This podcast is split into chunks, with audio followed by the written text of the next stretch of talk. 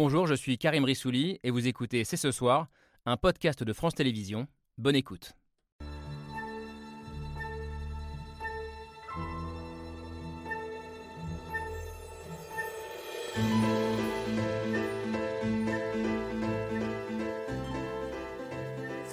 Bonsoir à toutes, bonsoir à tous, bienvenue, vous regardez C'est ce soir. Il faut mettre, on appelle ça sur pause, il faut mettre en suspens la, la mesure des 64 ans. C'est ça qui polarise toutes les oppositions. Il faut prendre un mois, un mois et demi pour demander à une, deux, trois personnes de faire de la médiation. On n'a pas forcément besoin de médiation pour se parler. On peut se parler directement. Mais ça, ça- ça va commencer à suffire, les fins de non-recevoir à la discussion, au dialogue. Il va falloir s'interroger sur qui ne veut pas le dialogue. La main tendue par les syndicats et la fin de non-recevoir du gouvernement. Pas de pause, pas de médiation et l'impression d'un dialogue de sourds au soir de la dixième journée de mobilisation contre la réforme des retraites. Moins de monde dans les rues, mais des jeunes toujours très mobilisés et une colère qui dépasse la simple question de la réforme. Alors comment renouer le dialogue? L'inflexibilité du gouvernement nourrit-elle la radicalité des manifestants? Peut-on encore se parler, parvenir à un compromis? Et si oui, sur quelle base? Beaucoup de questions, une heure pour en débattre. C'est ce soir, c'est parti.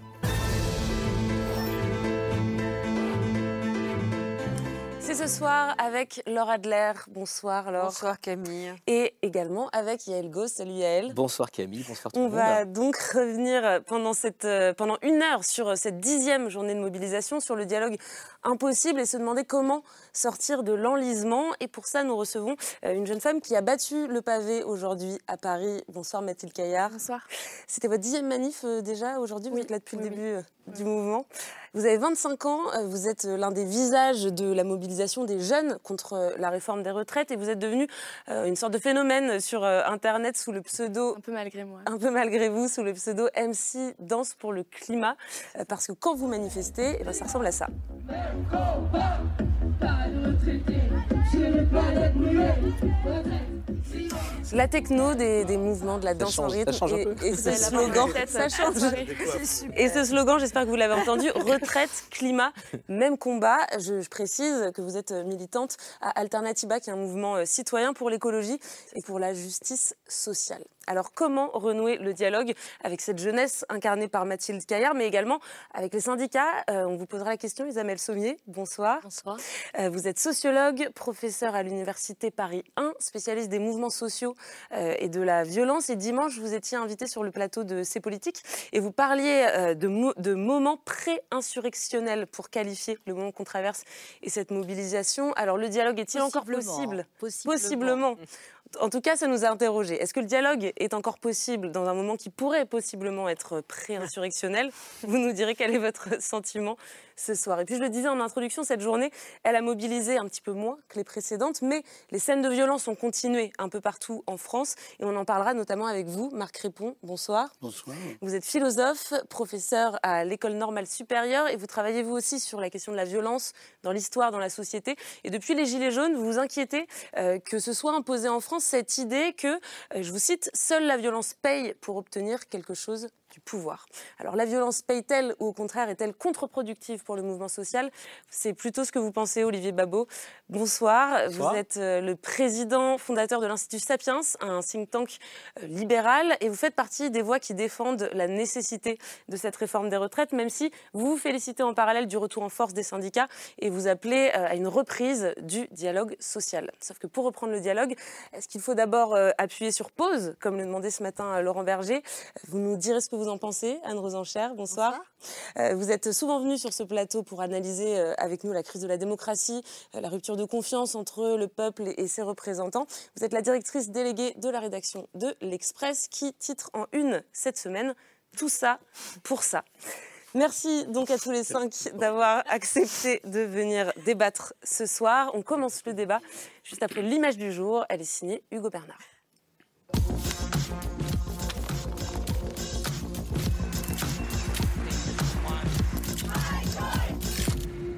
L'image du jour, c'est un appel au dialogue. Il faut mettre en suspens la, mesure des 64 ans. C'est ça qui polarise toutes les oppositions.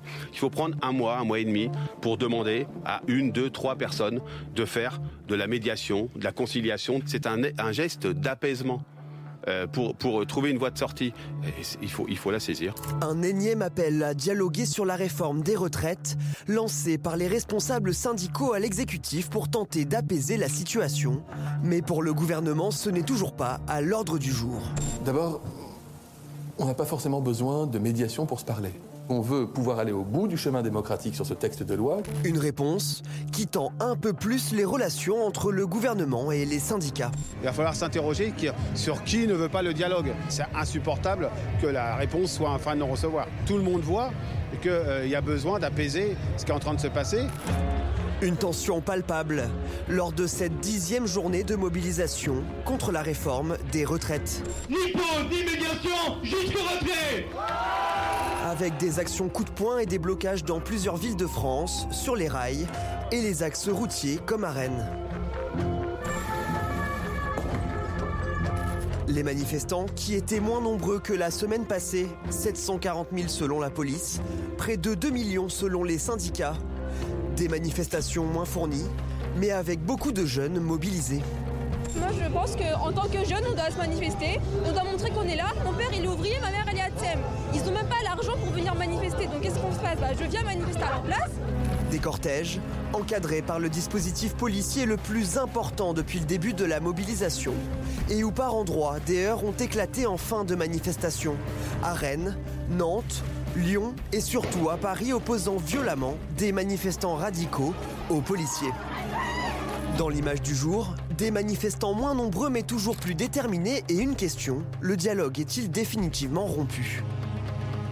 Merci Hugo. Alors on va revenir sur cette question du, dialogue de sourds entre les syndicats et le gouvernement et sur les pistes euh, pour le rétablir. Mais d'abord, je voudrais avoir euh, vos, impressions à toutes et tous sur cette euh, dixième journée de mobilisation. On a dit qu'il y avait moins de monde dans les rues.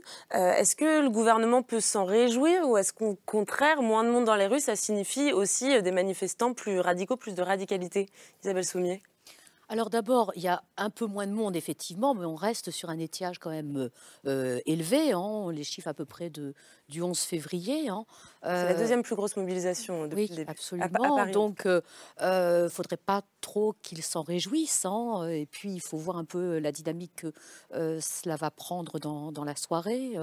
donc, je trouve que c'est une manifestation qui est très euh, imposante, et puis avec cette participation croissante euh, des jeunes que l'on remarque depuis euh, le 49, depuis le 49-3. Quoi, hein. Donc, il faut quand même noter également que très certainement, il y a eu un effet dissuasif pour venir en manifestation, non seulement du fait de la fatigue, hein, depuis quand même dixième manifestation, hein, mais également de, de l'usage, je dirais, de la peur pour dissuader les gens de se rendre en manifestation. Oui, de la peur et, de la force, effectivement. Euh, on attendait aujourd'hui euh, encore plus de jeunes dans les cortèges. Finalement, ils ont été un peu moins que jeudi dernier. Euh, je crois 400 000 jeunes selon l'UNEF contre 500 000 la semaine dernière. Mathilde Caillard, comment est-ce que vous l'expliquez Est-ce que ce que nous décrivait Isabelle Sommier, à savoir finalement la peur des forces de l'ordre et de potentielles violences suite à ce qui s'est passé la semaine dernière, est-ce que ça a joué? Est-ce que ça a démotivé une partie de vos camarades? Alors, je ne peux pas parler pour l'entièreté de mes camarades. Évidemment que les violences policières euh, et, les intimidations euh, qui sont menées notamment sur les cortèges pacifiques euh, qui, manifestent dans des manifestations déclarées, hein, je le rappelle, peut intimider et peut faire peur. Après, ce qu'on remarque, comme vous l'avez souligné, c'est qu'il y a une, une, montée puissance des organisations de jeunesse et de la participation de la jeunesse dans les mobilisations. Et c'est à souligner parce que je pense que ce qu'on commence à atteindre, c'est que évidemment les jeunes sont dans la rue contre la réforme des retraites, mais en fait ce qu'on rejette aussi, c'est un peu le système qui sous-tend cette réforme. Et donc, donc le fameux slogan retraite climat même combat. En fait, ce qu'on veut amener et, expliquer avec ça, c'est que le système euh, qui sous-tend donc cette réforme des retraites, c'est un système qui nous impose et nous, enfin nous impose oui de travailler plus pour produire plus. Et en fait, nous en tant que jeunes, on a envie de se dire mais très bien produire plus, mais pour produire quoi? En fait, actuellement, ce modèle de surproduction nous, nous, mène droit vers le chaos climatique. Et euh, et, en fait, on ne peut pas continuer comme ça. Produire, produire plus pour euh, produire plus, ça n'a pas de sens pour nous. Enfin, c'est quelque chose que l'on, que questionne euh, énormément. Et en fait, euh, ce, qu'il faudrait et ce dont on a envie, c'est, en fait d'arrêter, de se poser, de se dire bah, très bien, mais en fait, qu'est-ce qu'il va falloir continuer à produire? Qu'est-ce qu'il va falloir arrêter de produire? Et surtout, est-ce que ça a du sens de continuer à produire pour produire pour produire? On nous vante que ça va augmenter la croissance et la compétitivité, mais en fait, ça détruit aussi les la possibilité d'une planète habitable, ça n'a aucun sens pour nous. Donc, euh, euh, est-ce que produire plus, euh, ça a du sens? Est-ce que c'est ce qui va nous rendre plus heureux? Et, également aussi parce que dans cette réforme, on a, beaucoup parlé de la pénibilité du travail, mais en fait, le paramètre climatique n'est pas pris en compte quand on interroge euh, cette réforme des retraites et le système en général euh, qui, le, qui la sous-tend. Par exemple, la pénibilité au travail dans un monde à plus 3 ou plus 4 degrés, qu'est-ce que ça veut dire? C'est des questions qui n'ont pas été abordées. Enfin, je ne sais pas, il faut imaginer par exemple dans un monde à plus 3 ou plus 4 degrés, est-ce qu'on imagine vraiment qu'on va continuer à faire travailler les gens au-delà de 62 ans? Je ne sais pas, moi je pense à un secteur, le BTP, le secteur du bâtiment. Est-ce qu'on peut imaginer faire travailler les gens sous des, des, chaleurs écrasantes comme la canicule qu'on a connu cet été, les vagues de chaleur euh, à répétition, dans des conditions extrêmes. On sait en plus que les classes d'âge, les seniors, sont particulièrement sensibles et vulnérables euh, aux chaleurs importantes. Euh, je ne sais pas, les pompiers, les faire travailler jusqu'à 59 ans mm. avec des feux et à répétition des incendies comme on a vu cet été, enfin, c'est des choses qui ne sont pas prises en compte. Donc, la jeunesse reste mobile. On vous a entendu, mais c'est intéressant justement cette convergence de la question des retraites et de la question de notre système de production, de notre rapport au travail.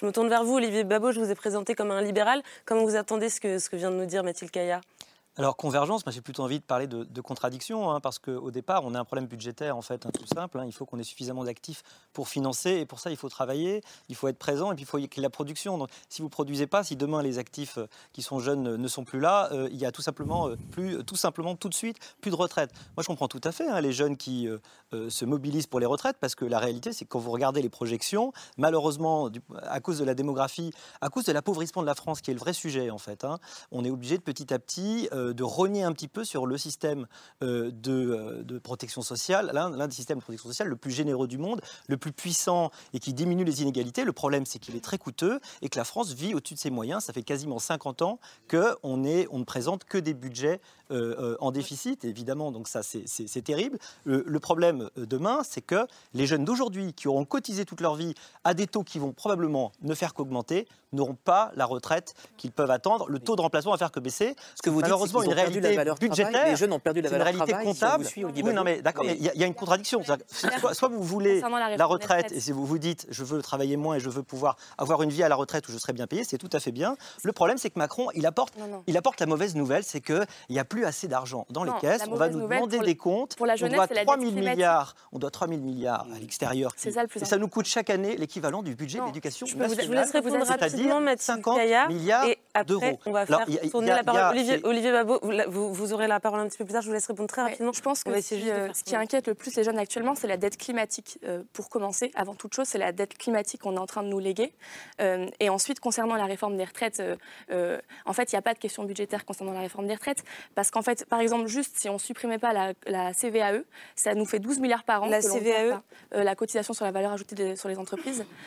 et en fait. L'équilibre du système, il dépend aussi de la production. C'est parce que l'État va réduire, c'est parce que l'État va réduire sa participation. La compétitivité des entreprises, donc la baisse de la pas vrai, ça, permet aussi de créer des emplois. Ça a été démontré par tous les économistes sur absolument tous les plateaux que la question budgétaire sur la réforme des retraites, on vous a entendu. Il suffit d'augmenter les impôts pour régler le problème. Malheureusement, ça Et on a compris vos points de vue. On fait pas une, on fait pas une émission sur le fond de la réforme, mais ce qui nous intéresse, voilà, c'est le message qui est. On en a fait, on en a fait beaucoup. Vous étiez là, Olivier Babot. Moi, je l'étais pas. Non, ce qui nous intéresse ce soir, c'est la présence euh, importante des jeunes dans ces cortèges euh, et les revendications qui semblent euh, dépasser la, question des retraites finalement, Anne Rosenchère. C'est quelque chose que vous avez senti, vous? Oui, alors la présence des jeunes, est-ce qu'elle est plus ou moins importante que pendant les, précédentes euh, mobilisations? Moi, je cherche les chiffres depuis, euh, depuis Selon l'UNEF, on avait 400 000 jeunes qui, qui Oui, non, mais je disais même par rapport, au, par exemple, aux manifestations contre la réforme des retraites de 2019 ou encore, encore avant, je, n'arrive pas à savoir. en effet, il y a, il y a de toute façon désormais une partie des jeunes qui se mobilisent et notamment qui invitent la question climatique désormais euh, dans les manifestations, c'est sûr et certain.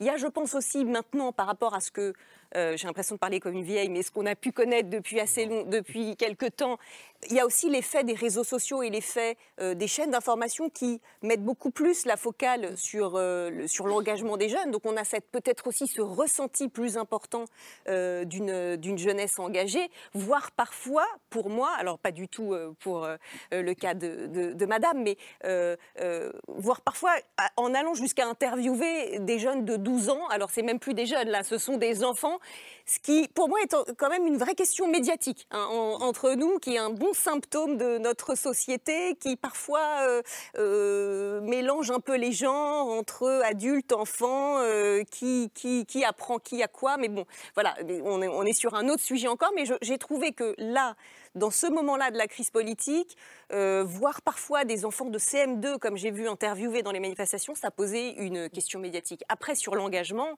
euh, oui, on sent de toute façon, c'est très patent dans la, mobilisation des jeunes, mais en fait, en vérité, on pourrait élargir le propos, qu'il euh, n'est plus qu'une question de mobilisation autour de la réforme des retraites, mais euh, aussi plus généralement des questions euh, plus existentielles qu'on avait déjà vu surgir pendant les Gilets jaunes, qui reviennent ici, qui sont d'ordre social, d'ordre culturel, d'ordre géographique. et je pense que la méthode là employée sur cette réforme des retraites et ce, et ce, et ce symbole de 64 ans sur lesquels on reviendra probablement plus tard sur comment, comment s'en sortir maintenant, est venu appuyer pile où il ne fallait pas sur nos lignes de fracture, c'est sûr et certain. Marc répond. Oui, il y a une chose qui me frappe euh, beaucoup dans la mobilisation de la jeunesse, mais pas seulement, c'est euh, peut-être qu'elle traduit le refus de quelque chose que ce gouvernement incarne et que, peut-être euh, déjà la présidence précédente incarnait, qui est la verticalité du pouvoir.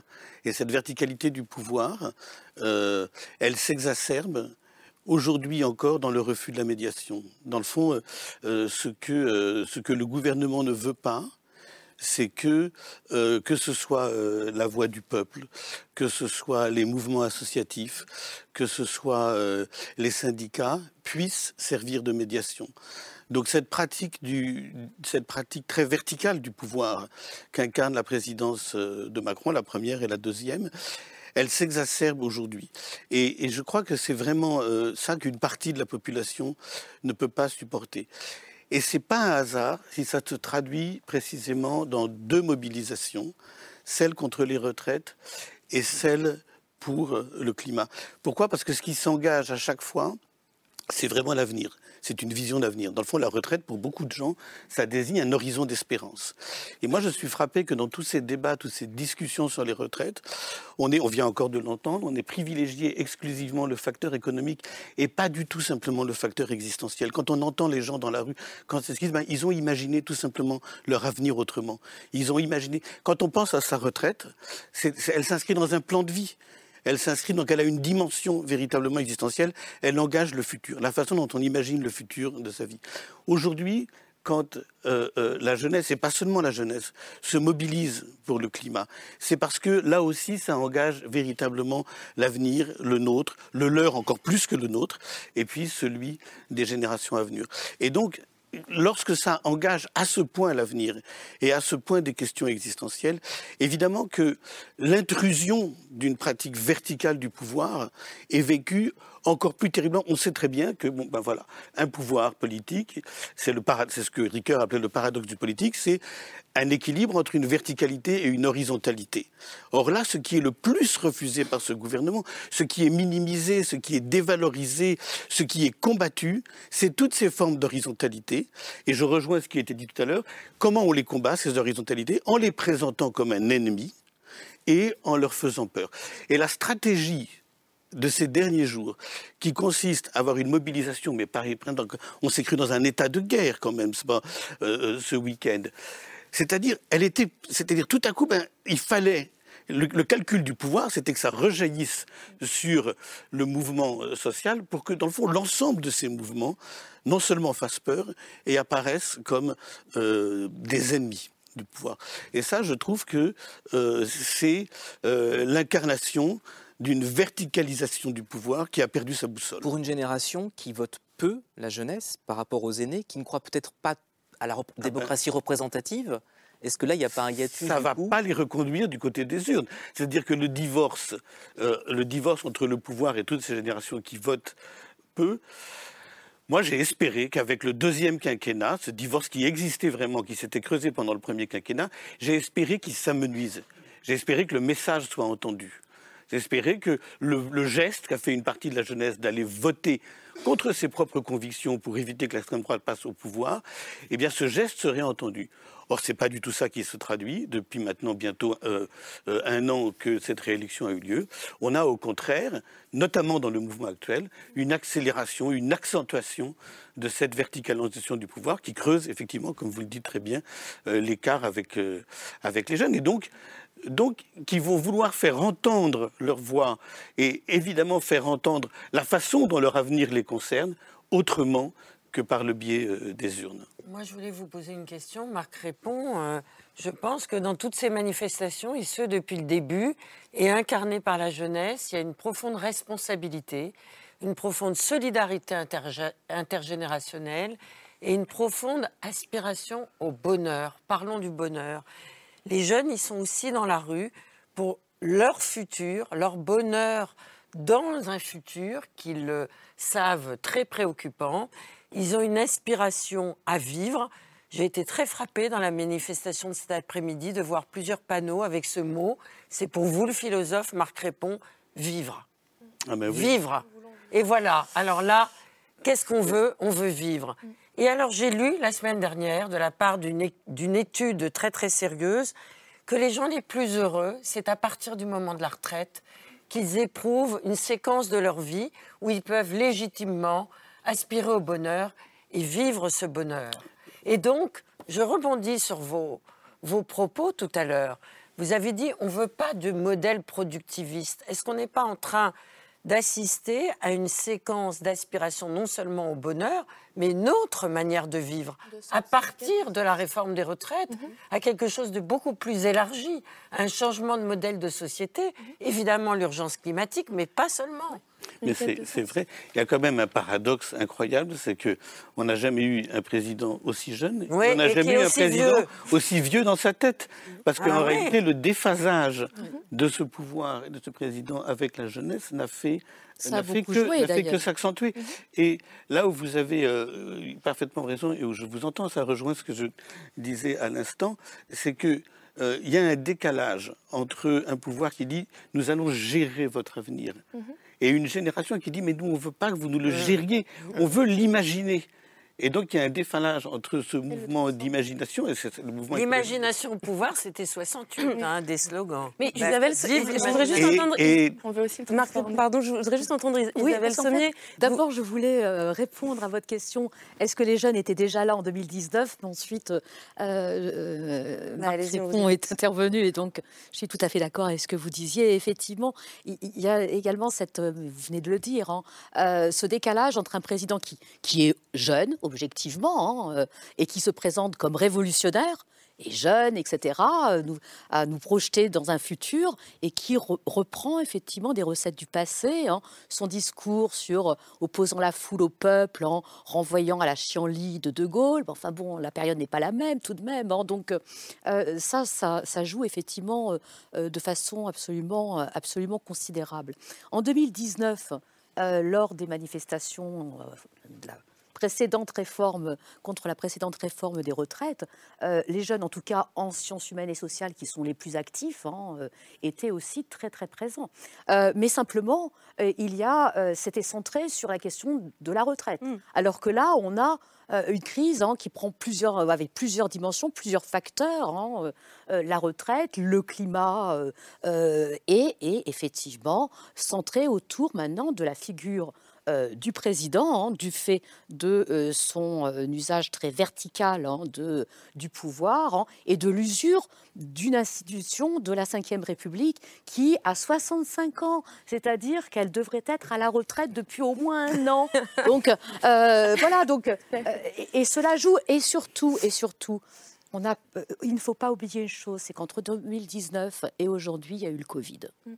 Et donc le Covid, c'est quoi? C'est d'abord euh, vraiment euh, repenser le rapport au travail, et repenser et au temps, effectivement, mais également pour revenir à la question de, du rapport au pouvoir. C'est quand même l'expérience unique qu'on n'a même pas vécue dans les moments de guerre où on est tous renfermés chez soi du fait de la décision de quelques-uns mhm. et pas forcément d'élus oui, certes, le président, mais de conseils, etc. Euh, voilà. Et ça, c'est absolument fondamental.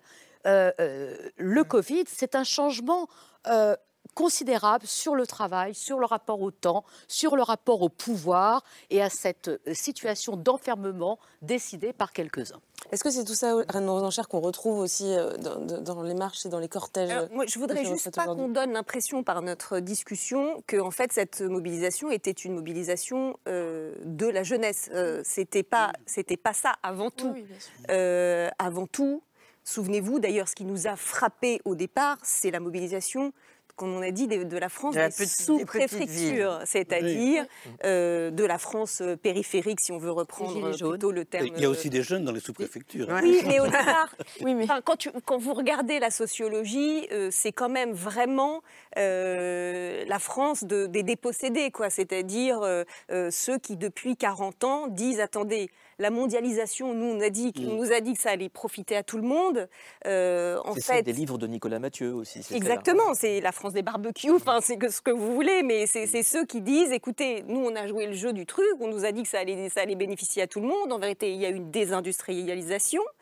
Euh, qui a euh, engendré une métropolisation et puis peu à peu cette espèce de déséquilibre social, territorial, géographique, culturel qu'on a essayé de compenser par un vague ancêtre du quoi qu'il en coûte. Donc là-dessus, Olivier Babot, quand il parle de, des transferts sociaux qui ont été faits pour essayer d'amortir cette crise de la désindustrialisation depuis 40 ans, en effet, elle nous amène là, c'est-à-dire dans une espèce de moment où on devrait avoir les, les budgets compte tenu de notre dépenses publiques pour financer mieux l'école, pour préparer l'avenir sur le climat, euh, pour faire de la réindustrialisation verte, parce que mhm. vous disiez produire quoi, mais euh, ce que fait Joe Biden en ce moment, euh, ça devrait nous, ça devrait nous, nous inspirer. Et, et, et, on n'a plus, enfin, et on n'a plus soit le, soit, le, soit le souffle, soit les marges de manœuvre, et on se retrouve. Donc c'est là qu'on on peut discuter après euh, du fond de euh, est-ce que euh, voilà, est-ce qu'on va gérer ce déclassement-là en se disant bah il fallait les trouver ces 11 milliards ou pas Est-ce qu'il fallait s'arc-bouter coûte que coûte sur les 64 ans? C'est pour ça qu'on a titré aussi un peu tout ça pour ça. L'idée n'est pas de dire qu'on ne peut discuter de rien et qu'il n'y avait pas de problème, peut-être des financements du, du financement du système des retraites à terme, mais finalement, c'est peu de choses par rapport à tous les enjeux dont on a parlé et qui sont quand même des enjeux d'avenir et des enjeux sociaux. C'est pour ça que je voulais ramener la question sociale parce que bien sûr. que les jeunes se sont mobilisés. Oui, mais, rappelons aussi que la jeunesse est extrêmement précarisée et ah qu'elle traverse une, un moment très difficile. Et, que nous... Euh, on ne porte pas assez d'attention à cette jeunesse qui incarne notre avenir. Mais Mathilde Carrière, justement, est-ce que dans, dans, le mouvement, sur la sociologie du mouvement et sur l'entrée d'une partie des jeunes dans le mouvement, est-ce qu'il n'y a pas un point de bascule qui a été le, 49-3 Est-ce que vous, qui avez été là depuis le début, vous l'avez, vous l'avez senti et comment est-ce que ça s'est modifié? Voilà, qu'est-ce que... Euh, oui, je pense qu'à la, donc à la protestation contre la réforme, c'est ajouté aussi euh, un peu une, une révolte aussi, enfin pour un peu pour notre dignité en fait, dans la mesure où euh, on a assisté donc à un durcissement euh, de la répression euh, face au cortège, enfin de manifestants qui sont des manifestations donc déclarées. Et en fait, euh, et en fait le 49.3 aussi est venu, enfin je veux dire cette réforme qui va changer la vie d'absolument tout le monde, en tout cas toutes, toutes les personnes actives et non encore retraitées, qui vont perdre donc toutes deux années de vie de retraite, enfin deux années de retraite. et bien en fait, cette loi n'a pas été votée par la représentation nationale. Elle a été imposée par 49.3. Et en fait, ça, c'est des choses qui, euh, scandalisent et qui choquent euh, les jeunes. Et ça leur donne envie de sortir dans la rue et de, et de protester contre ça. Et également, euh, vous parliez tout à l'heure de un peu de la crise de la démocratie ou de ces choses qui pourraient pousser les jeunes à avoir envie de, moins voter, etc. Mais en fait, c'est normal. On ne peut pas demander aux personnes, aux, enfin, aux individus d'être des citoyens par éclipse une fois tous les cinq ans, de déposer un bulletin dans l'urne et ensuite de rentrer chez soi et de poursuivre euh, nos occupations comme si de rien n'était.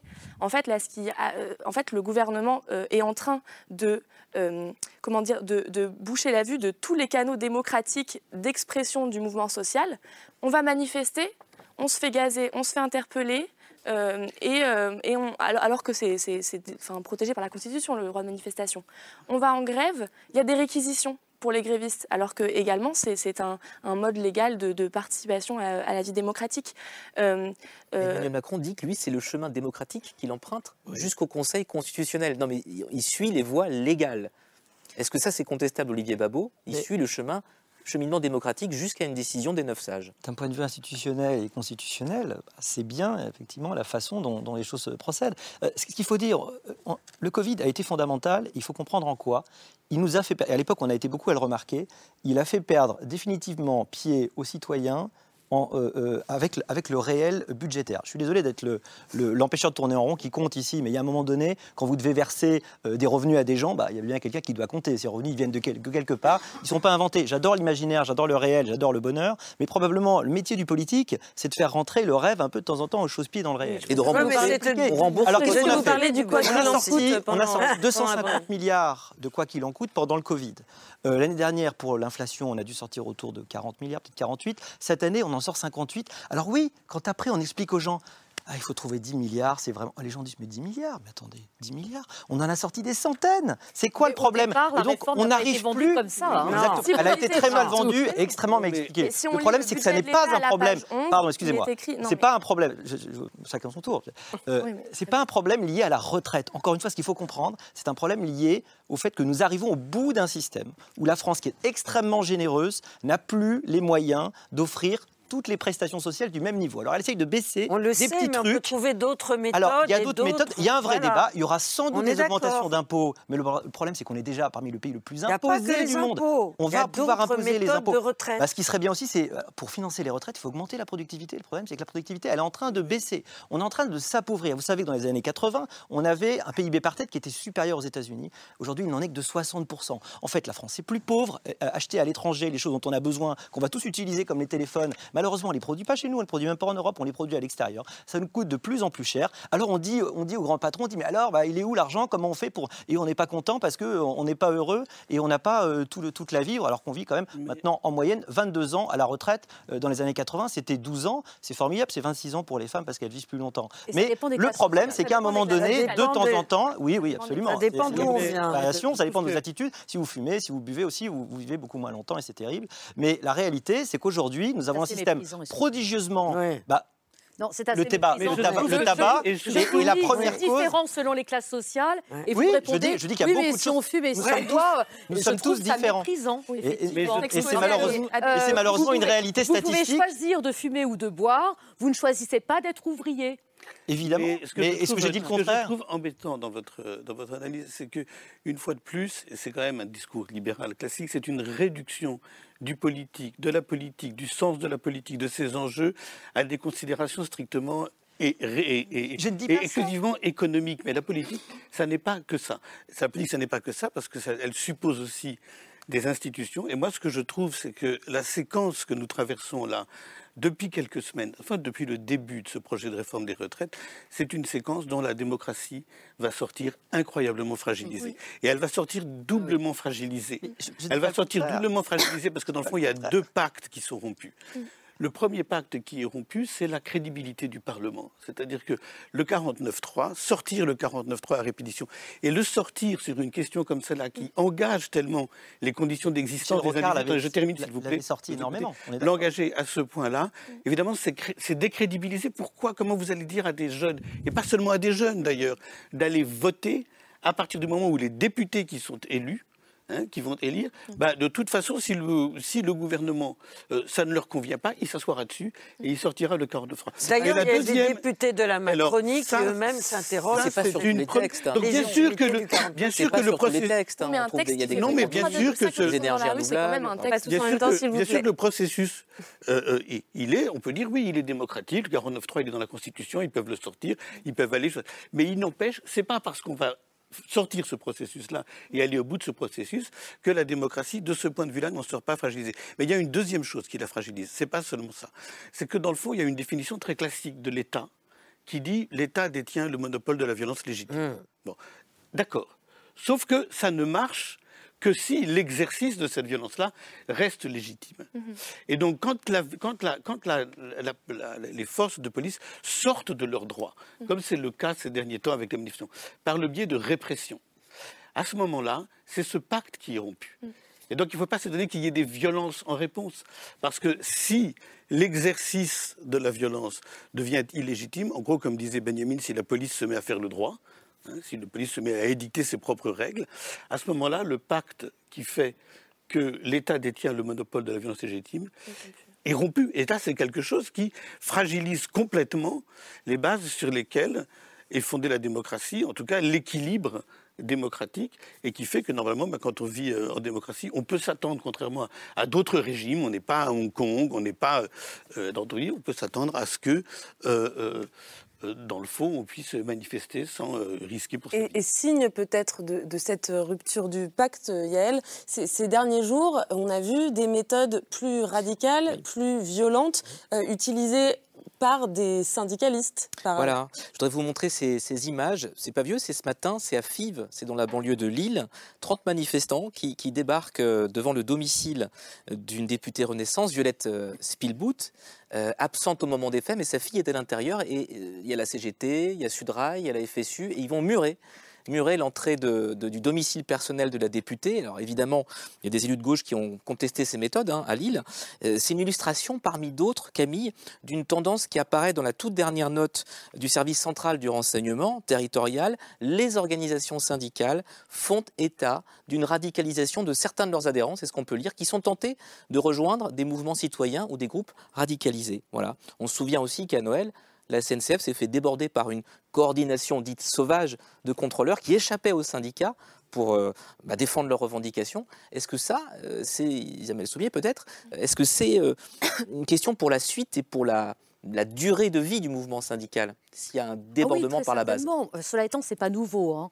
Euh, par exemple, en 2003, déjà euh, manifestation, mobilisation très longue hein, contre la réforme des retraites, euh, associée à une mobilisation des enseignants hein, pour la réorganisation. Enfin, bon, on peut euh, pas rentrer dans le détail. Les syndicats d'enseignants étaient débordés par les jeunes trentenaires qui menaçaient de ne pas corriger le- les sacro-saintes épreuves du bac, par exemple. Autre exemple en 2016, euh, où commence cette séquence hein, de je dirais, de dynamique émeutière des manifestations, hein, due à l'ensemble des partis. La loi les travail, hein, manifestants, oui. 2016. les manifestants et le type de maintien de l'ordre que nous connaissons depuis 2016, eh bien, on sait très bien que les affrontements entre les, les manifestants et les forces de l'ordre avaient conduit euh, certains syndicalistes à se, de Sud à se solidariser euh, avec, euh, par exemple, euh, des militants, des militants d'ul- d'ultra-gauche. Mais là, il y a un nouvel Donc, élément. Effectivement, euh, on a effectivement ce processus en cours. Cela étant, cela étant, euh, nous on avait euh, dans notre travail en euh, statistique sur les violences politiques en France, on avait calculé le nombre d'atteintes aux permanences électorales, etc. Alors pas, on n'avait pas jusque jusqu'au mouvement anti-vax, on n'a quasiment pas d'atteinte aux élus stricto sensu, ni même à leur domicile, mais aux permanences, etc. Euh, 30% c'était les gilets jaunes, 30% c'était dans le cadre d'un conflit du travail, à commencer par euh, euh, les groupes euh, euh, d'agriculteurs. Vous voyez, il faut là encore hein, avoir une petite, euh, un petit regard historique pour désingulariser, mais très certainement. Mais Isabelle Euh, Soumier, il y a un élément a- nouveau quand même, c'est qu'en ce moment se déroule à Clermont-Ferrand le 53e Oui. congrès de la Ah oui, CGT. Oui. Philippe Martinez, c'était c'était peut-être aujourd'hui l'une de ses dernières manifestations, en tout cas comme euh, euh, patron du- de la CGT.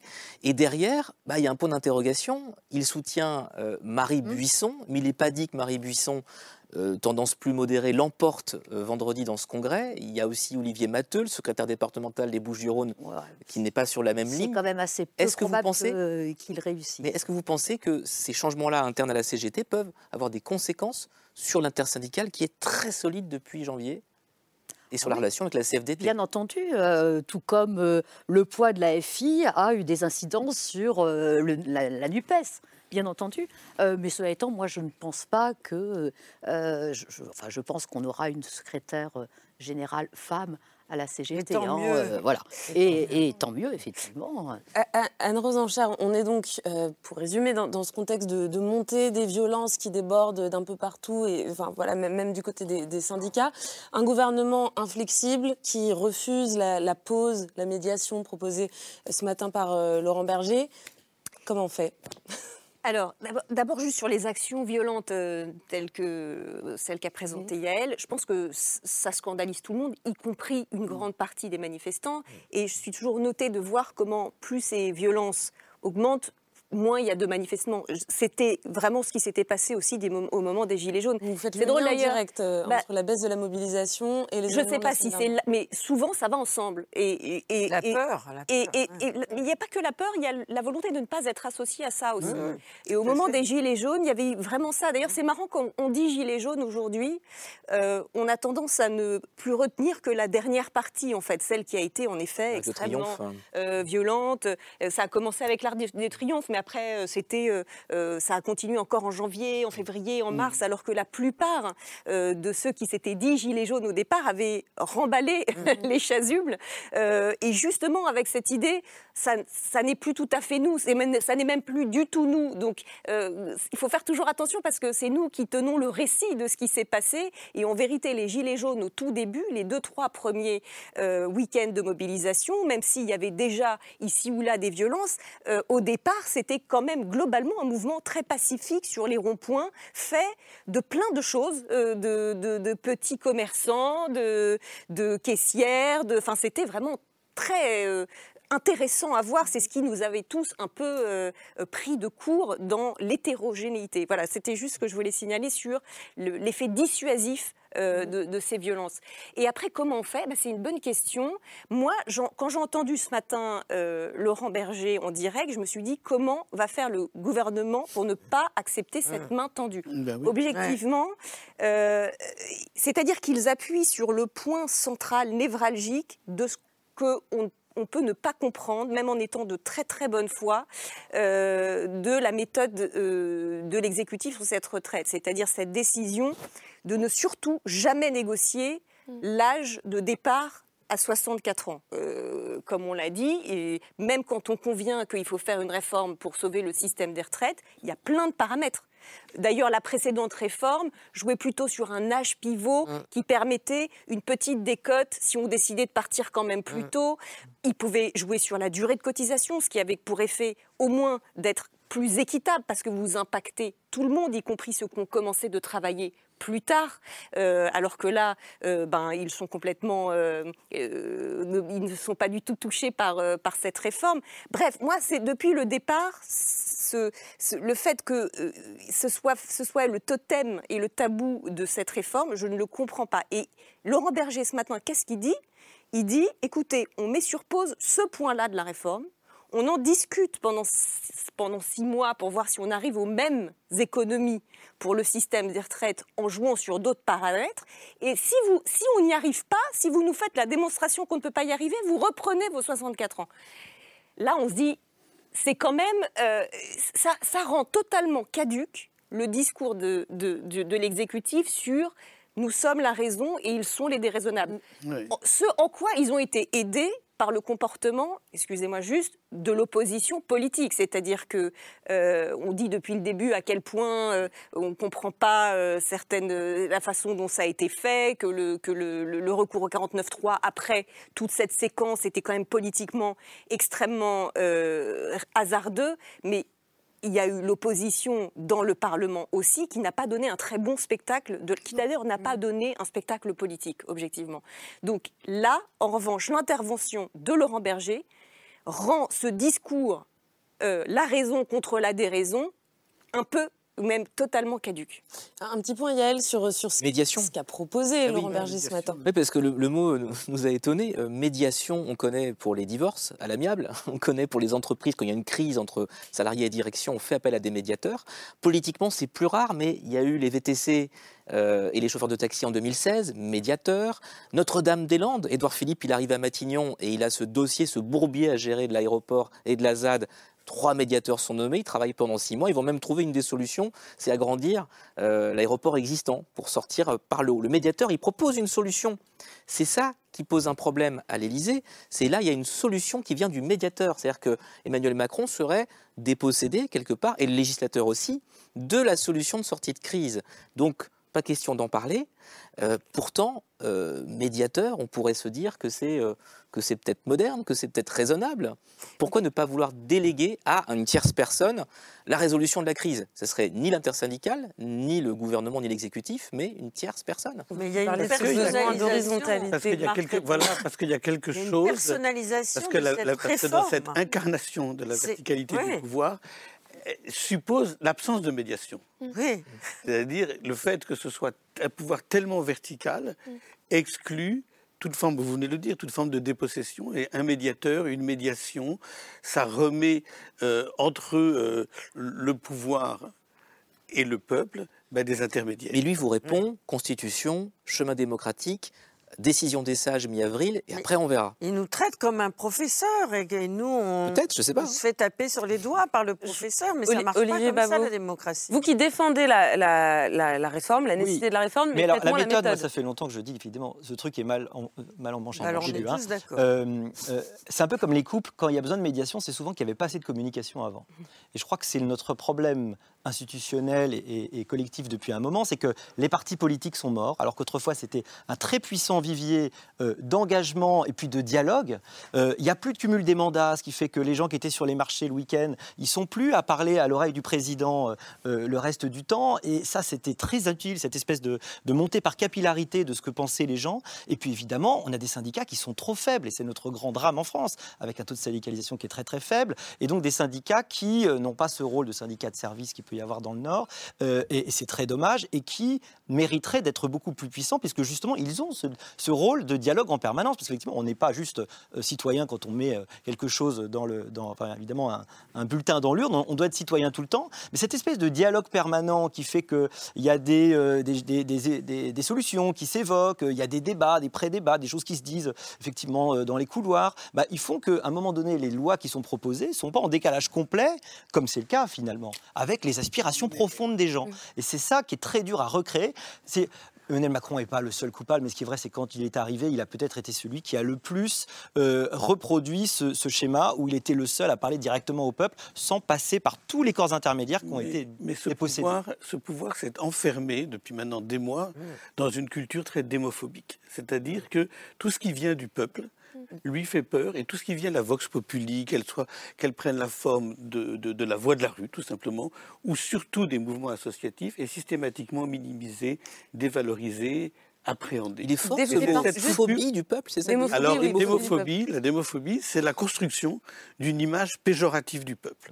De sa- c'est la minimisation de la vox populi, c'est la minimisation de justement toutes ces voies alternatives, toutes ces forces euh, alternatives qui s'opposent à la pratique euh, euh, verticale du pouvoir. C'est soit le, le peuple est ignorant, il comprend pas la réforme, il comprend pas les intérêts, c'est ça. il n'est pas assez économiste, Il y a une ou soit il a euh, une perception du problème exclusivement corporatiste, ou soit il est ignorant, ou soit il, Il ne est victime de ses affects. son bonheur. C'est- c'est- Ça existe depuis Platon, la construction du, du peuple comme ce gros animal dont la voix est soit ignorante, soit euh, euh, insuffisamment éduquée, euh, insuffisamment informée. Donc Emmanuel Macron se, se- se méfie euh, du peuple d'une certaine façon, Isabelle Sommier? Alors depuis le début, de toute façon, euh, Emmanuel Macron, en choisissant ce qui est quand même assez étonnant pour quelqu'un qui est cultivé, euh, cette posture de Jupiter, qui est quand même pas euh, le dieu le plus sympathique qui, qui soit, on va dire, hein, eh bien, euh, euh, se méfie et méprise les corps intermédiaires. Euh, il est arrivé d'ailleurs au, pouvoir euh, en détruisant le PS. Maintenant, c'est au tour de la droite. Et puis, euh, vous disiez tout à l'heure, le dialogue est-il rompu encore il fallu qu'il y ait dialogue avec les organisations syndicales. Il n'y a pas eu de dialogue depuis le départ. Hein, donc, mais il y a eu une séquence dans les trois mois précédents oui, mais le depuis, vote de la loi. Depuis le mois de janvier, bon, il n'y en a plus de, dialogue. Et dès que on propose une main tendue, hein, enfin Laurent Berger, hein, euh, elle est toujours refusée. Donc il y a vraiment cette méfiance et cette, ce mépris à l'égard des corps intermédiaires qui est constitutif euh, de, du logiciel d'Emmanuel Macron. Hein. Mais il y a également, hein, et euh, ça rejoint, enfin, ça peut expliquer, euh, je suis tout à fait d'accord avec ce que vous venez de dire, la très grande peur euh, que le mouvement des Gilets jaunes a occasionné dans le pouvoir. On, semble un peu oublier, hein, il y a eu véritablement une grande frayeur, hein, l'idée que peut-être l'hélicoptère devait, l'hélicoptère devait faire évacuer Emmanuel Macron. Il y a eu une vraie peur au moment de, euh, des Gilets jaunes. Peut-être un contre-exemple quand même, en ce moment, au moment où on se parle, vous dites démophobie, il y a quand même 184 citoyens tirés au sort dans une convention citoyenne, qui n'est pas sous les projecteurs euh, peut-être en ce moment à cause des retraites, pour aborder la fin de vie. Ce n'est pas le président qui verticalement dit je veux euh, régler la fin de vie comme ça. Il y, a, il y a quand même des espaces autres qui ne sont pas démophobes. Non, bien sûr. C'est-à-dire qu'à l'issue du mouvement des Gilets jaunes, il y a eu cette idée qu'il fallait effectivement créer des grands euh, débats, euh, des grands débats citoyens. Notamment sur, ces, sur, les questions de bioéthique et, sur la climat, question de la fin de vie, mais sur la question. Mais je pense que euh, tous ceux qui, des mouvements associatifs écologistes, des mouvements écologistes, ont cru à ce grand débat citoyen sur le climat, ont très vite euh, déchanté. C'est-à-dire que la question, je trouvais que c'était une idée formidable, évidemment, euh, parce que moi j'ai cru dans le temps, il y a longtemps, j'ai cru à la démocratie participative. Et j'y crois encore. Et je pense que c'est une idée, elle n'a peut-être pas été très bien mal mm. défendue, mais je pense que c'est une idée magnifique. Et je pense que c'est ça l'alternative, une démocratie participative. Je pense que c'est ça qui a fait émerger le mouvement des Gilets jaunes. Et c'est ça qui émerge encore mm. aujourd'hui avec cette grande contestation sur la, sur la retraite. Encore faut-il que la participation soit organisée. Encore faut-il que le dialogue dont vous parliez, ben, ce soit un vrai dialogue. C'est-à-dire que, la voix, c'est-à-dire que la voix des autres soit vraiment mm, mm. entendue. Ce qui n'a pas été le cas je ne le sais grand pas, Je demande à voir, peut-être vous avez raison, je ne sais pas ce qu'il en sera de ce grand débat sur la, sur la fin de vie, s'il sera entendu, ou si, in fine, ce ne sera pas euh, le gouvernement qui décidera de sa réforme, mais qui aura donné l'illusion du débat, l'illusion de la concertation. Il y a des formes de débat qui peuvent être des débats de euh, façade. Ce qui a été beaucoup reproché à la Convention citoyenne sur le climat. la, question que je me pose, Mathilde Caillère, on parlait tout à l'heure de cette tentation de, la violence de la part d'un certain nombre d'opposants à la réforme, euh, qui considèrent, et peut-être euh, après les Gilets jaunes, que la violence est le seul moyen d'obtenir quelque chose du pouvoir. Vous, on l'a vu tout à l'heure dans les images, vous, vous manifestez en dansant, c'est la, lutte par la joie que ça, mais ça m'est arrivé. Pas seulement, mais ça fait partie de vos modes d'action. Est-ce que, euh, face à l'inflexibilité du gouvernement, au, refus euh, bah, de la main tendue ce matin par euh, Laurent Bergier, de la médiation, du dialogue, est-ce qu'un jour, vous, vous pourriez être tenté par la radicalisation, par des modes d'action plus, plus violents? Alors moi, je, donc, viens d'un mouvement citoyen qui s'appelle Alternative à Paris et où je pratique en fait déjà la désobéissance civile. Euh, donc euh, c'est des modes d'action euh, dans lesquels on, ne cible évidemment jamais les individus, enfin on, ne fait jamais de violence envers les individus, mais, mais on fait des actions parfois illégales. Par exemple, on a été connu un moment pour les décrochages de portraits d'Emmanuel Macron dans les mairies, ce genre de choses. Vous, Alors c'était pas moi singulièrement, on était plusieurs, mais oui entre autres.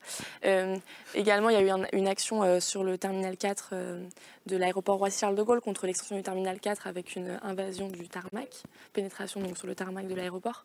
Donc je pratique déjà des actions de désobéissance civile. Et en fait, euh, ce qui est important là, enfin, on parle énormément de violence, mais il ne faut pas oublier que ce qui, a beaucoup exacerbé les tensions aussi ces dernières semaines, c'est qu'en fait, euh, comme je le disais tout à l'heure et, comme ça a été dit ici euh, plusieurs fois, mais en fait, c'est que tous les canaux d'espace, d'expression démocratique du mouvement social sont réprimés dans la violence en fait par les forces de l'ordre, qui où ça pose en fait des questions de légalité dans, les techniques de maintien de l'ordre. Interpellation préventive, utilisation d'armes de guerre, ça a été. Mmh. Enfin, Gérald Darmanin a menti, a menti hier matin, il me semble, en, expliquant que ça n'avait pas été utilisé. C'est faux.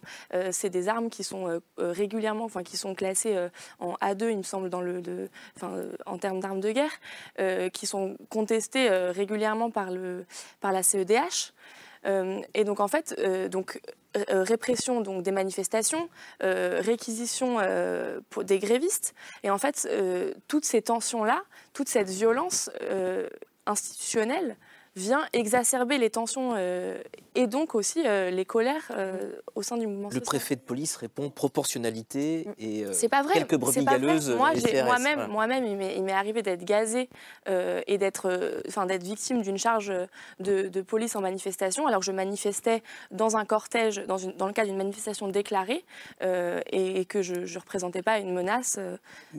Olivier on voit qu'on aurait besoin d'une très grande ça me frappe beaucoup d'une très grande clarification sémantique hmm. qui, pour savoir faire la différence. Il faudrait vraiment des critères pour le définir entre désobéissance civile, mm désobéissance incivile, ce qui est encore autre chose. Pas tout à fait la même chose. Violence, bah, écoterrorisme. Hein, désobéissance civile, désobéissance civile et radicalisation. Moi, je suis un peu gêné par l'usage. Oui. Parce que le, terme de radicalisation est, est tellement utilisé dans des contextes très, très, qui sont tout autres que parler de radicalisation, ça me gêne toujours un tout petit peu. Parce que radicalisation, ça fait vraiment basculer tout à fait les gens qui sont engagés, qui manifestent. Radicalisation, c'est trop fourre-tout. Et l'éco-terrorisme C'est trop fourre-tout, voilà. Euh, Exactement. Alors, n'en parlons pas.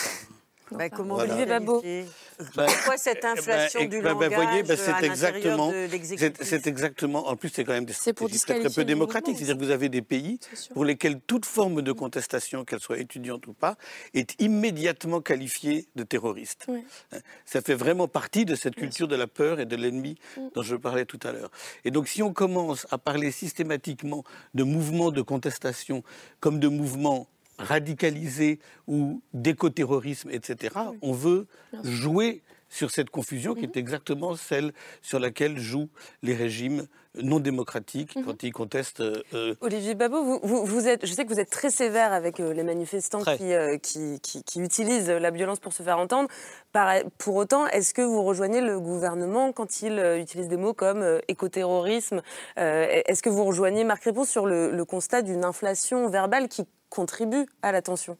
En tout cas, moi, je constate malheureusement une escalade, une escalade terrible de la violence qui peut mener euh, à des blessés et à des morts des deux côtés, et c'est terrible, quoi qu'il arrive. Euh, moi, je, vois évidemment qu'il y a un besoin très très fort de nouvelles façons d'expression euh, pour faire avancer et pour s'exprimer. Alors, c'est formidable de faire des pantomimes militantes et des chorés, je trouve ça génial. c'est utiliser complètement l'idée de la société du spectacle et du fait que, grâce à la loupe grossissante des médias, on sait qu'on peut être une dizaine et être visible comme si on était des dizaines de milliers. Bien joué, c'est formidable.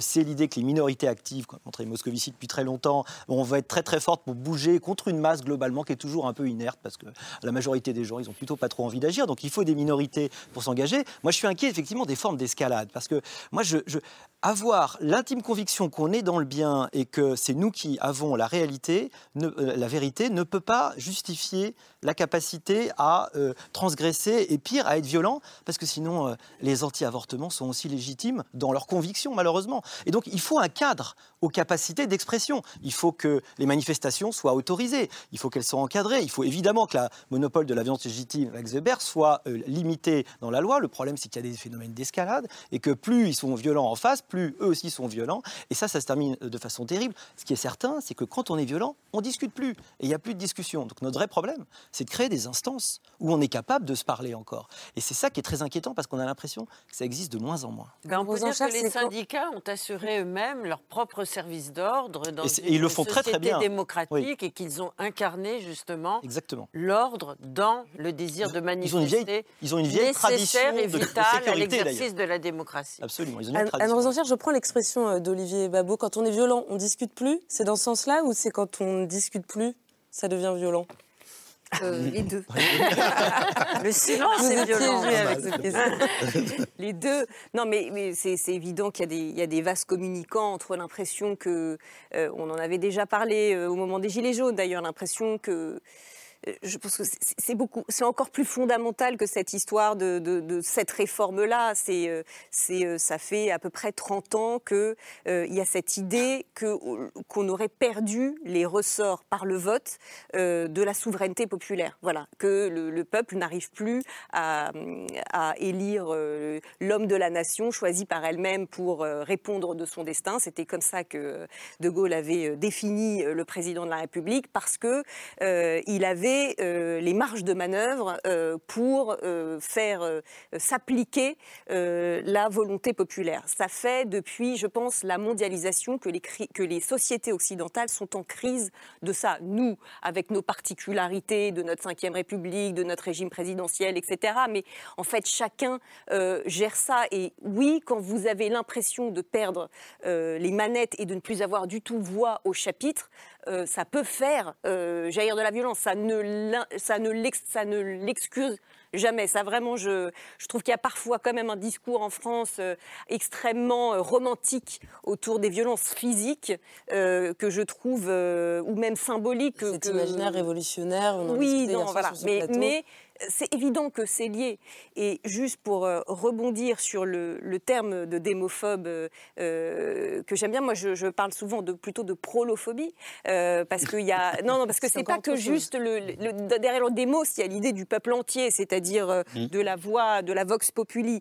Je pense qu'il y y a quelque chose en France dans les représentations depuis maintenant quelques décennies et dont on n'est pas quitte je veux dire, nous, les corps intermédiaires, il n'y a pas que le gouvernement, le président, etc., y compris dans nos représentations culturelles, euh, dans euh, les voix que l'on est censé faire porter, quelle que soit sa sociologie, parce que j'entends souvent qu'il n'y a pas assez de représentants. C'est vrai, ça fait jamais de mal d'avoir plus de représentants de différentes classes sociales, de différents milieux, de différentes origines, sociologies, euh, qui représentent mieux. Mais la notion même de corps intermédiaires, que ce soit les partis politiques, les journalistes, les syndicats, etc., c'est de pouvoir se faire soi-même la voix de quelqu'un qui est autre, et notamment euh, du, du, peuple. C'était beaucoup plus le cas avant. Il y avait une fonction tribunicienne. Euh, quand vous voyez, je ne sais pas, Yves Montand euh, qui, euh, mmh. ou, ou, Louis Aragon, qui étaient les porte-voix du Parti communiste ou des communistes, eh ben, il y avait cette impression que quelqu'un vous représentait de façon assez, assez digne, assez... et là, aujourd'hui, Vraiment, c'est presque une question culturelle, c'est-à-dire dans nos représentations, euh, il, y a, euh, oui, quelque chose, je pense, d'assez euh, humiliant culturellement pour certains Français. Et ce genre de manifestation... Enfin, on peut dire aussi que le monde de la culture, depuis quelques jours, s'est beaucoup réveillé, a beaucoup incarné. oui, mais moi, je... C'est beaucoup associé à la réforme, souvent contre la réforme de la retraite. Il y a un relais là qui est fait, souvent, y compris par les jeunes générations, mais aussi par les Parce que je trouve qu'ils souvent et ils choisissent euh, à quel moment euh, ils sont d'accord avec euh, les prolos. Quoi. Hein, et donc, quand c'est ce genre de choses, oui. Et puis, pour plein d'autres choses, on se pince le nez. Il n'y avait pas beaucoup de, du monde de la culture pour soutenir les Gilets jaunes. Je, je, répète au début, parce qu'une fois que c'est devenu cette espèce de magma un peu, un peu délirant avec les Jérôme Rodriguez, etc. Mais au tout début, moi je me souviens, et quand, excusez-moi, mais quand quand Adèle par exemple, fait la couve de Libé avec euh, Aïssa Maïga euh, suite aux manifestations, je crois, après la mort de George Floyd, qui était, qui était tout à fait euh, légitime, en disant enfin il se passe quelque chose de social en France. Six mois plus tard, il y a eu les Gilets jaunes et on se dit, euh, là, personne n'est allé euh, les défendre. Mais détrompez-vous, hein, il y a eu beaucoup d'intellectuels qui ont écrit sur les, euh, sur les Gilets jaunes, il y a eu beaucoup d'analyses Vous avez vu sociologiques, politiques, philosophiques, Barbara Stigler et bien d'autres. Oui, oui, non, mais je dis, je dis, Laure, je ne dis pas qu'il y a eu personne, mais je dis... Ils n'étaient pas sur les ronds-points, c'est ça? Ah non, mais même sans... Si, si, aussi... Je dis que le monde de la culture n'a pas. Et d'ailleurs, je me souviens très bien, au départ, c'était genre euh, Franck Dubost, euh, je sais plus qui, Pierre Perret, et, c'était limite la blague, quoi. C'était de dire ah ouais, bah d'accord. Moi, je, ne suis pas du tout d'accord avec vous. Euh, Florence Aubenas, en tant que journaliste, a été une des premières à faire des, mais je suis longs papiers. Mais Florence Aubenas, c'était magnifique, c'était parfait, c'était exactement notre là, elle, elle a fait du très bon journaliste. Et puisque vous citiez à l'instant Adèle Haenel, je précise quand même pour lui rendre. Ah oui, oui, bien sûr. ce matin, ce ah matin elle était euh, très tôt, me semble-t-il. J'ai vu des images sur un piquet de grève. Non, non je vous citais la vieille couve de Libé, mais je, ne jette. C'était que ça m'avait marqué l'idée que si vous voulez, on, on dise enfin il se passe quelque chose de social en France, qu'il ne voulait pas du tout dire qu'il ne se passait pas quelque chose, mhm. mais que cette impensée sur un mouvement social d'aussi grande ampleur euh, qu'étaient les Gilets jaunes m'avait marqué. De, voilà, de quelque chose. Ce sera le mot de la fin, ou presque, puisqu'on va terminer la discussion par le coup de cœur de Laure, comme à notre habitude. Laure, je crois que c'est un livre d'histoire. Alors, c'est un livre d'histoire, c'est un livre collectif qui fait plus de 500 pages. Je n'ai pas lu les 500 pages, pour vous dire la vérité, mais j'ai lu des passages qui concernent notre présent, celui que nous traversons. Alors comment il s'appelle ce livre? Euh, Ce livre, il s'appelle euh, L'histoire de la rue. La rue. Le Quel est le pouvoir de la rue dans la Le pouvoir de la rue.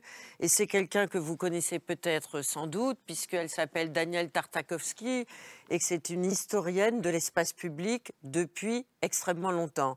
Alors c'est un livre très savant qui remonte depuis l'aube de l'humanité jusqu'à aujourd'hui. Moi, je me suis attachée à lire euh, les séquences qui ont trait au XXe siècle et notamment à ce qu'elle appelle le pouvoir de la rue. Comment euh, la rue a-t-elle acquis ce pouvoir? D'ailleurs, c'était euh, la question posée aux futurs énarques en 2002. Que veut dire le pouvoir de la rue? C'est dire à quel point ce pouvoir de la rue a commencé a existé, d'après Daniel Tartakovsky, après la fin du mandat de Georges Pompidou. Je ne savais pas cela.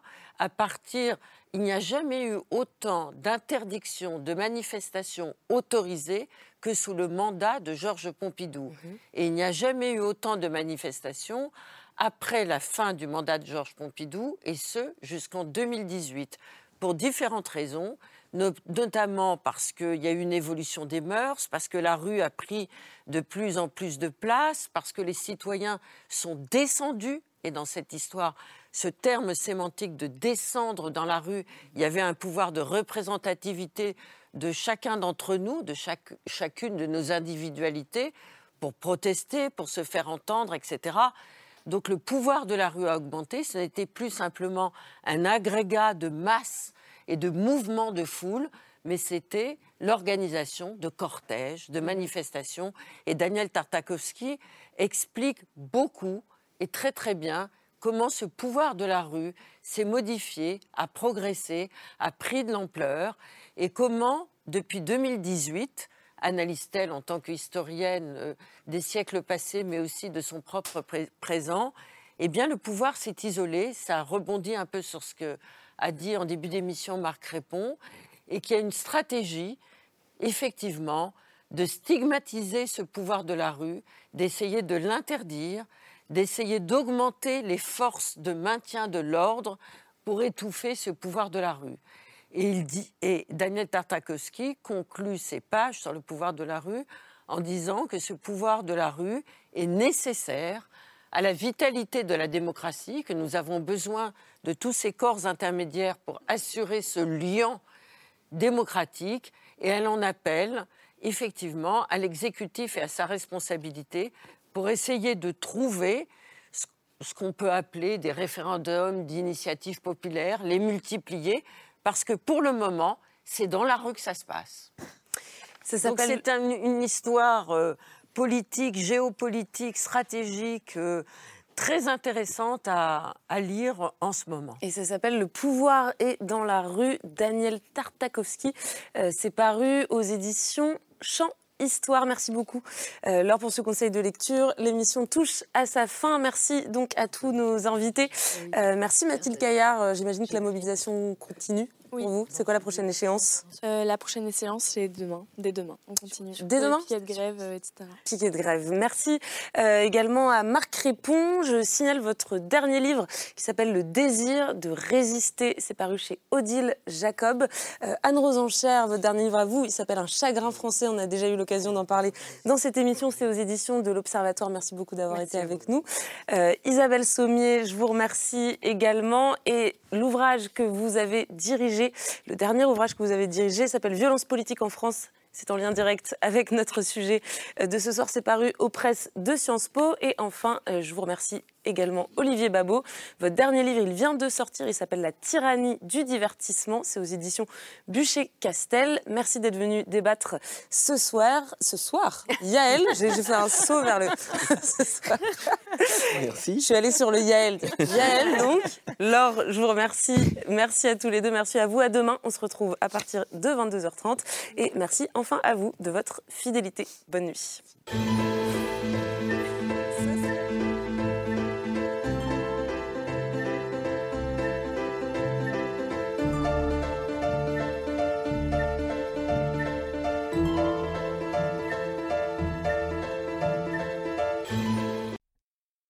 C'était C'est ce soir, un podcast de France Télévisions.